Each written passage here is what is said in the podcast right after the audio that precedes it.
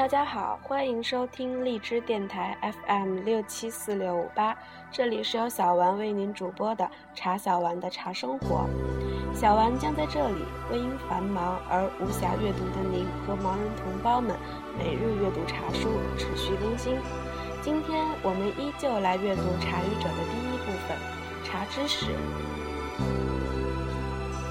茶语者》，作者王旭峰，播者。茶小丸，马上喝藏茶。跑马溜溜的山上，一碗浓情的茶。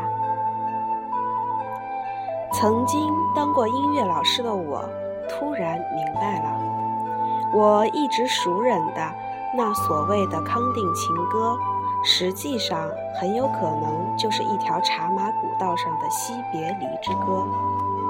那张家的大哥很有可能就是赶马的汉子，而那李家的大姐也很有可能就是郭庄里那些忙碌的女人。遥想曾经有过的那个年代吧，马队过来了，在郭庄里住下了，最多几天就得走，但也够一对对男女萌发情愫。夜幕降临，星若粗盐。洒落在院落的上空，人们坐在篝火旁，一边缝着茶包，一边喝着浓茶。马儿在马厩里悄悄地吃着夜草。农牧中的男人们坐在一起，借着火光，就着藏茶吃饭。女主人额上渗着细汗，手提一把茶壶，为他们添茶。蓄水，他们微倾的身姿是何其动人啊！他们抛来的媚眼是何其迷人啊！他们劳动妇女特有的健康的笑容是何其令人遐想啊！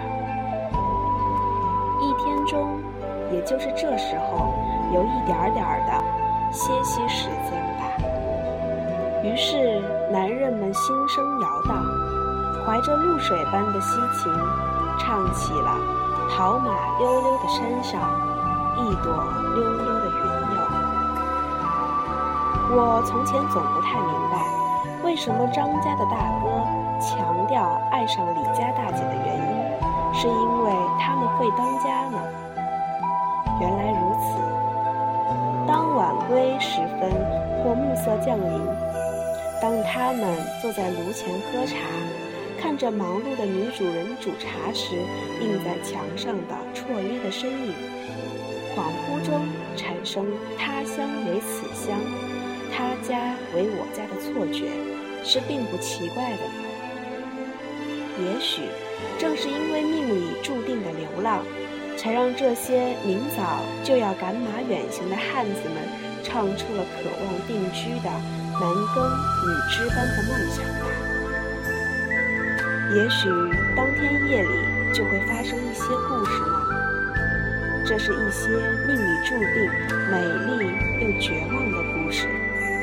然后就是长长的告别和等待。谁知道？也许还有下一次的见面。也许就此永别了。不知道多少赶马送茶的张家大哥倒在古道边无人问津，不知道多少李家大姐把一夜浓情煮成了一杯命运的终生苦茶。所以，再听康定情歌，永远也不会有那种小康心情了。那是跑马溜溜的山上一碗浓情的茶。那是悲怆的、凄美的茶人的情歌。这期节目就到这里，敬请期待下集。马上喝藏茶，扎西德勒。